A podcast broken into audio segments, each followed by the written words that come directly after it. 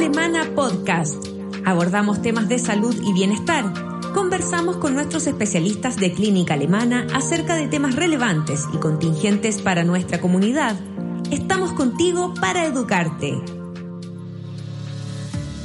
Muy buenas tardes a todos y a todas. Soy Loreto Imperatore, kinesióloga infantil, especialista en neurokinesiología y trabajo en la clínica alemana en el Centro del Niño. Hoy les quiero presentar una charla de cómo estimular a los niños de 0 a 6 meses. Por lo tanto, en esta charla vamos a tratar los beneficios de la estimulación temprana, los hitos que tiene que hacer un bebé desde que nace hasta los 6 meses y vamos a dar algunos tips para estimular su desarrollo. Vamos a partir explicando qué es la estimulación temprana. Es un conjunto de distintas actividades que ustedes pueden ir realizando en su casa con ejercicios encaminados a desarrollar y favorecer todo el potencial que tienen los niños y las niñas. Este periodo comprende los seis primeros años, pero en esta etapa, de los 0 a los 6 meses, es fundamental que los padres guíen mucho este proceso. Entonces, primero nos preguntamos, ¿qué hace el niño a esta edad?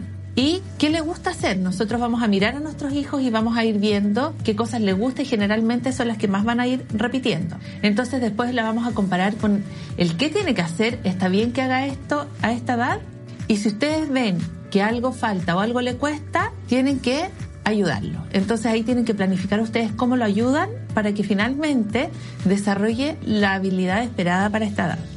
Entonces, ¿para qué sirve esta estimulación temprana? para brindar diferentes oportunidades para que el niño explore, adquiera las destrezas y habilidades de una manera natural. Por lo tanto, la importancia de los padres es fundamental, ya que satisfacen las necesidades de sus hijos, tanto como la alimentación, el cuidado, pero también en favorecer el desarrollo de sus capacidades. Los padres están muy presentes en los primeros años de vida y si ellos no están, hay un cuidador responsable del niño que puede perfectamente realizar esta estimulación. Y toda esta estimulación va a ser crucial para el desarrollo posterior de una persona. Es importante también respetar los tiempos y diferencias individuales de cada niño. Si bien en esta presentación vamos a hablar de los seis primeros meses y lo que se espera en el promedio de cada mes, nosotros vemos que el comportamiento en el desarrollo infantil ocurre como una curva de Gauss, donde algunos niños pueden demorarse un mes más o pueden adquirir algunas habilidades un mes antes. Sin embargo, vamos a hablar del promedio. Pero si se adelanta o se atrasa un poco, sigue siendo totalmente normal. Y este desarrollo psicomotor presenta seis áreas, las cuales están muy relacionadas entre sí. Por lo tanto, en un niño no podemos separarlo por partes, sino que dentro del todo del niño vamos a ver que interactúan estas áreas. ¿Cuáles son? La motora gruesa y fina, sensorial, cognitiva, lenguaje, social y emocional. Por lo tanto, esta estimulación tiene que ser integral y abarcar todas estas áreas al mismo tiempo. ¿Qué factores influyen en el desarrollo? Tenemos por un lado los factores genéticos, que es lo que el niño trae biológicamente, y los factores ambientales. Por lo tanto, si el ambiente es propicio para que el niño desarrolle algunas habilidades, estas se van a desarrollar. Sin embargo, si hay un ambiente que puede obstaculizar que se eh, exprese todo el potencial que trae el niño, estos factores genéticos no necesariamente van a terminar expresándose. Y cuando nosotros vemos que estos factores confluyen favorablemente, podemos ir viendo que el niño va a ir generando un desarrollo con habilidades que antes eran espontáneas, desde el tiempo intrauterino a un movimiento voluntario a medida que va creciendo en el tiempo. Y esos movimientos van a ir apareciendo desde la cabeza hacia los pies, lo que llamamos cefalocaudal, y van a ir apareciendo desde el centro hacia afuera, lo que llamamos de axial a distal. Estos movimientos van evolucionando progresivamente desde respuestas amplias y un poco más torpes a actos más finos y concretos. La secuencia de todo el desarrollo es similar para todos los niños, aunque como ya dijimos, hay unos niños que pueden demorarse un poco más que otros. Si tiene alguna condición neurológica, eh, desarrollo se va a ver interferido, pero como existe la plasticidad neuronal, puede realizar terapias para que el potencial que trae el niño se exprese lo mejor posible dentro de sus capacidades. Entonces, ¿qué vemos en el desarrollo típico? vamos a ir viendo la progresión de estos movimientos y eh, al principio los niños vamos a ver que fija la mirada, después controla la cabeza, más adelante va a empezar a usar sus manos, luego se va a girar, se va a sentar, va a gatear y finalmente se va a parar y va a caminar. Entonces nosotros tenemos que respetar esos tiempos. Si nosotros exigimos alguna habilidad que el niño aún no está preparado, puede generar estrés y es lo que llamamos sobreestimulación. Por lo tanto, esta estimulación tiene que ser adecuada a la edad del niño. ¿Cómo ocurre entonces este desarrollo? El niño empieza a interactuar desde que nace con su entorno, con su ambiente, interactúa a través de sus sentidos. El niño cambia de un ambiente intrauterino, acuoso, calentito, sin ruidos, bien apretadito, a un ambiente con luces, con otra temperatura, que es más seco, muchas veces le ponen ropa, lo aplasta la fuerza de gravedad y el niño tiene que adaptarse a las nuevas condiciones de vida. Entonces, a través de esos sentidos, va a ir interactuando con su entorno y va a generar una respuesta de adaptación. Y esa respuesta al primer año es fundamentalmente motora a través de los movimientos. Y estos movimientos van a ir generando habilidades para que el niño siga adaptándose en su entorno y pueda realizar las actividades correspondientes a su edad y dentro de su familia. ¿Qué ocurre entonces específicamente entre los 0 y los 6 meses? Esta etapa está dentro del periodo que lo que conocemos como sensorio motor. Por lo tanto, todas las sensaciones y movimientos distintos que va teniendo el niño son importantes para que vaya conociendo su cuerpo. Al principio va a ir a interactuar con él mismo, se va a tocar sus manos, se las va a llevar a la boca, va a ir descubriendo su cuerpo. Y luego, a medida que siente que lo tocan, que se mueve, va generando y desarrollando su representación mental en el cerebro de su imagen corporal. Entonces va a saber cuál es la dimensión de su cuerpo y cómo irla moviendo de a poco. Cada nueva habilidad adquirida servirá de base entonces para que aparezca una actividad y habilidad posterior más compleja. Vamos a hablar ahora del recién nacido. El recién nacido es una etapa que comprende desde el nacimiento hasta los 10 días de vida y este niño que llega a un mundo con nuevos estímulos sensoriales, con esta fuerza de gravedad, tiene que empezar a moverse. Y estos movimientos entonces le va a costar un poco más. Si el niño no tiene esta posición fetal de la flexión de las cuatro extremidades, como ocurre, por ejemplo, en un niño que nace antes de término, nosotros tenemos que ayudar a que mantenga esta posición en flexión para que vaya desarrollando sus habilidades como corresponde. Este niño entonces recién nacido va a empezar a utilizar los sistemas que están disponibles para sobrevivir y que no usaba dentro del útero.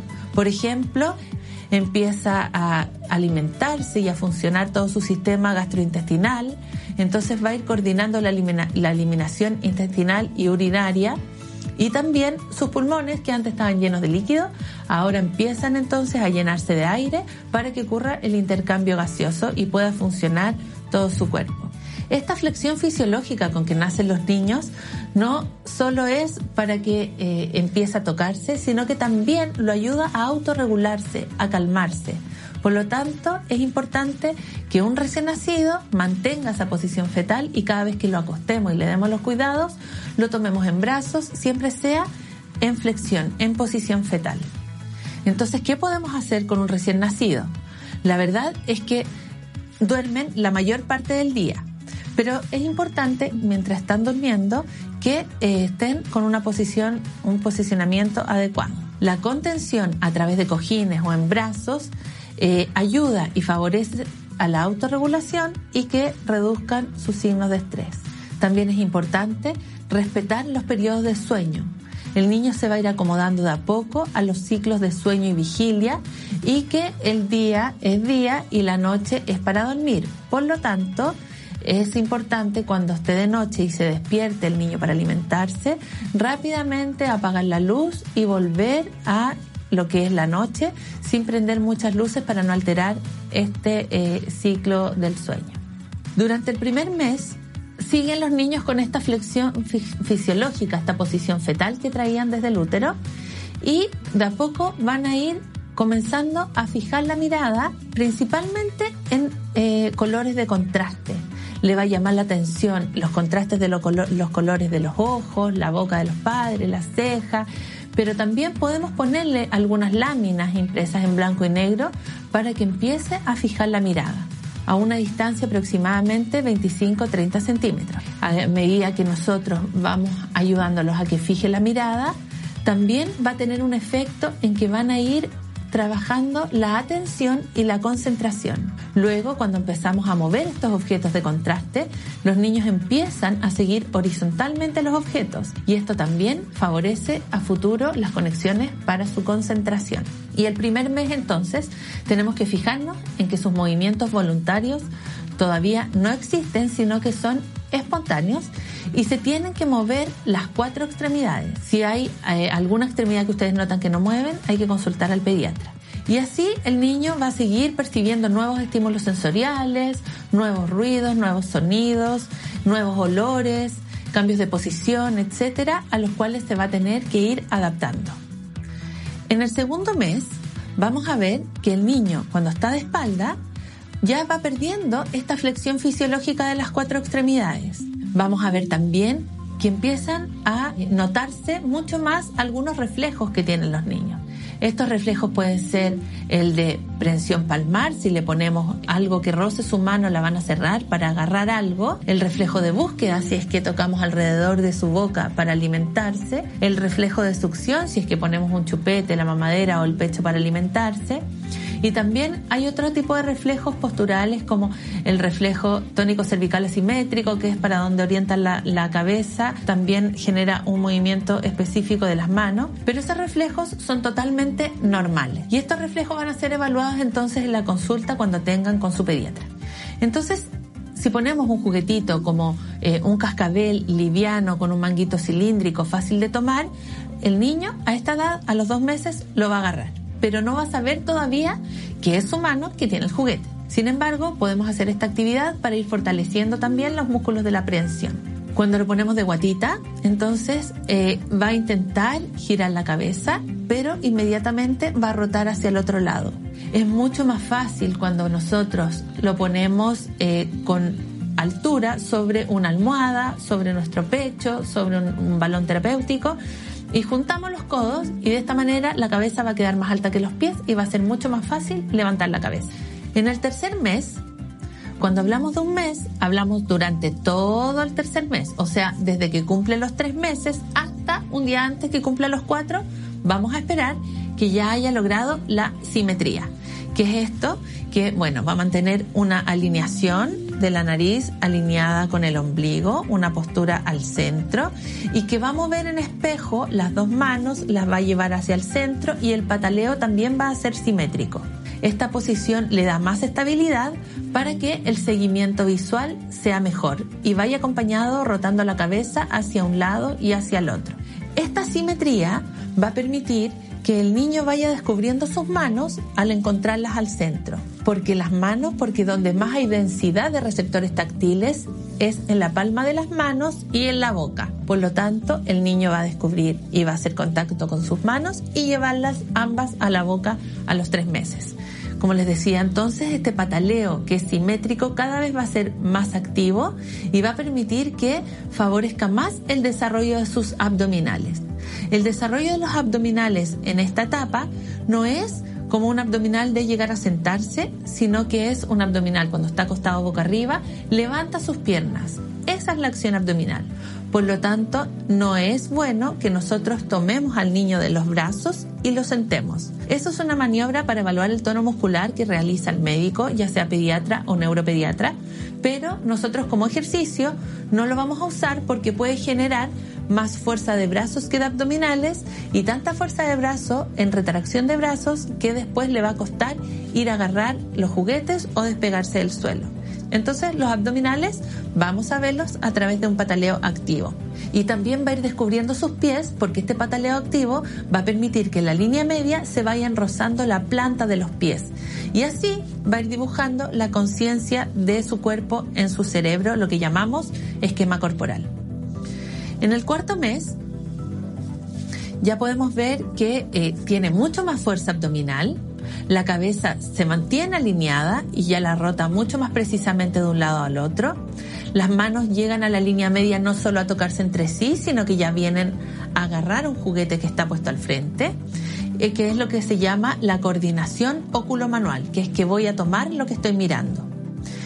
También a esta el niño y la niña se empieza a tocar sus muslos, las rodillas, como antes ya le habíamos presentado las rodillas y le habíamos mostrado, le podíamos ir conversando, estas son tus rodillas, le vamos explicando todas las partes del cuerpo que le vamos moviendo, que le vamos tocando, entonces va a haber un interés por ir a tocar sus rodillas y eh, como el niño está controla el giro de cabeza, pero todavía no el giro de su cuerpo, si es que gira la cabeza con mucho ímpetu, va a girar hasta ponerse de lado accidentalmente. A medida que vaya probando varias veces esa situación, va a ir logrando un aprendizaje para luego realizarlo voluntariamente.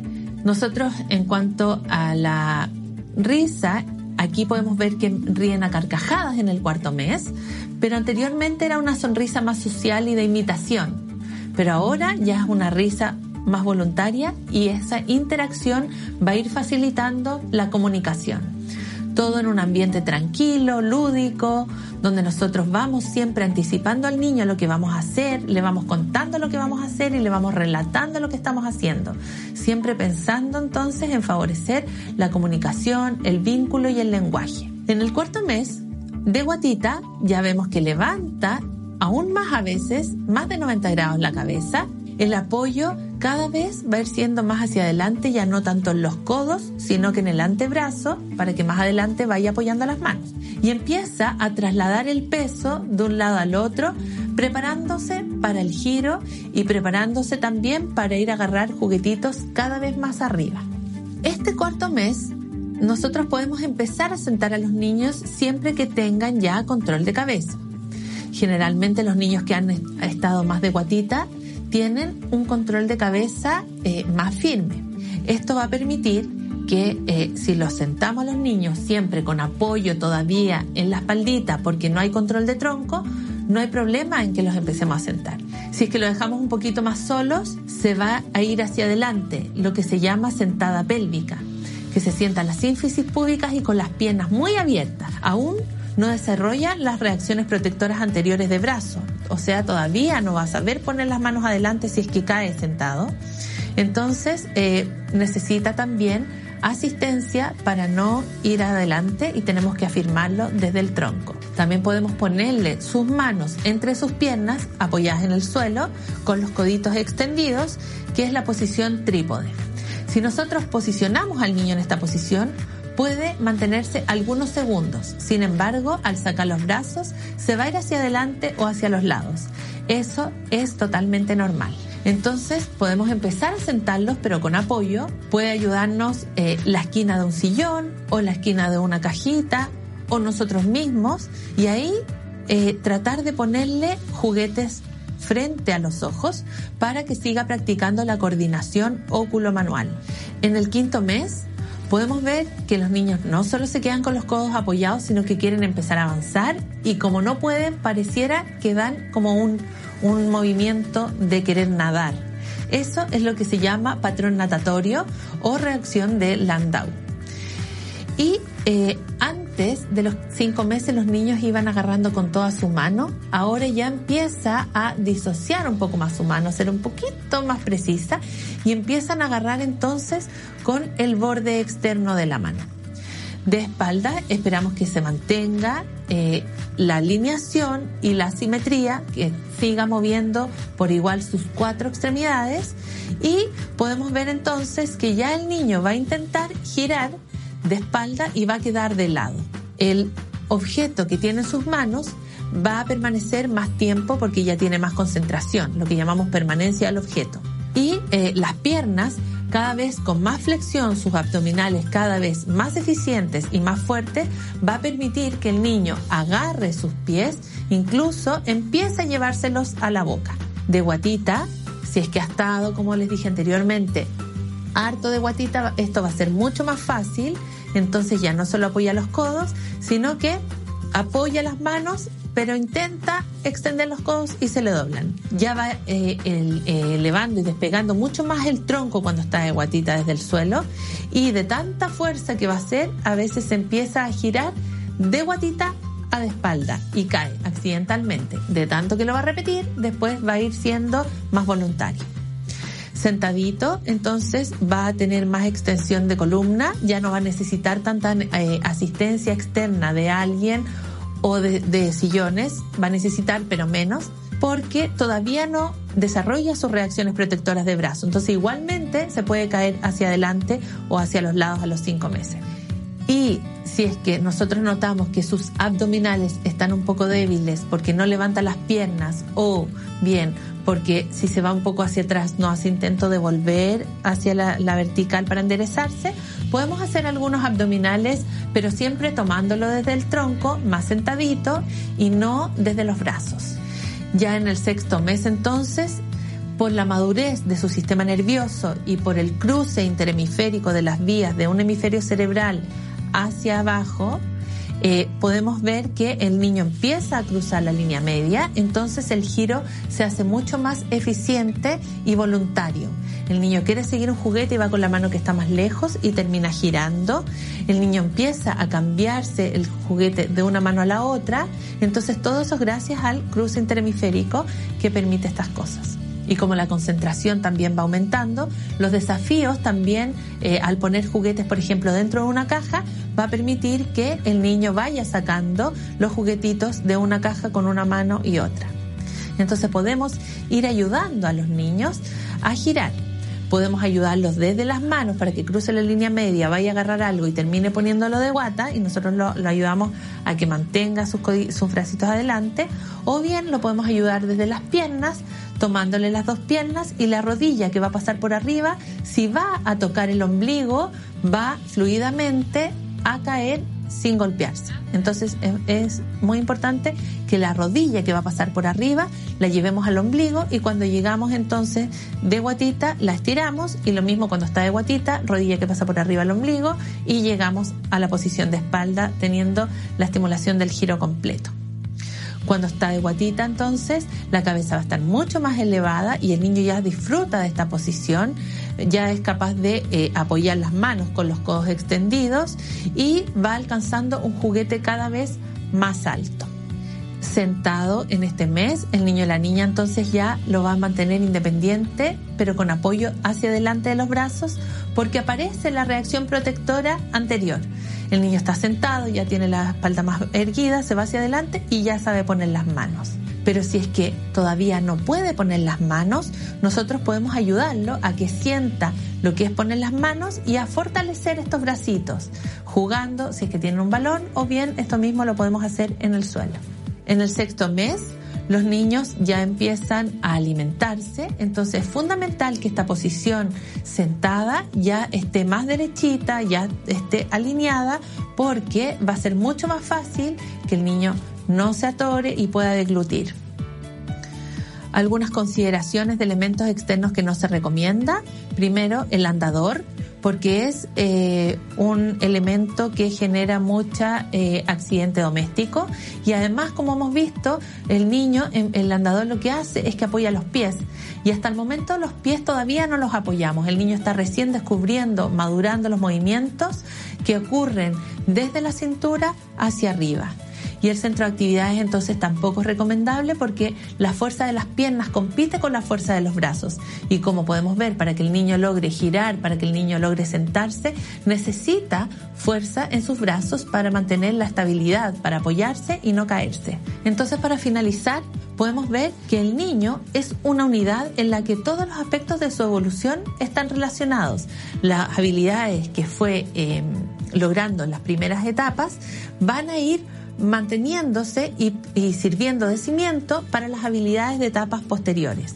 Y también, muy importante, es esta estimulación integral, porque los niños cuando tienen más habilidades en una etapa o en una área, por ejemplo, en la motora gruesa, va a dejar de lado la motricidad fina, la concentración. Por otro lado, un niño que se mueve poco puede que sea mucho más hábil en lo que es la comunicación, el lenguaje, la concentración. Pero nosotros lo que queremos es que el niño se desarrolle armónicamente y que todas sus áreas vayan madurando en conjunto.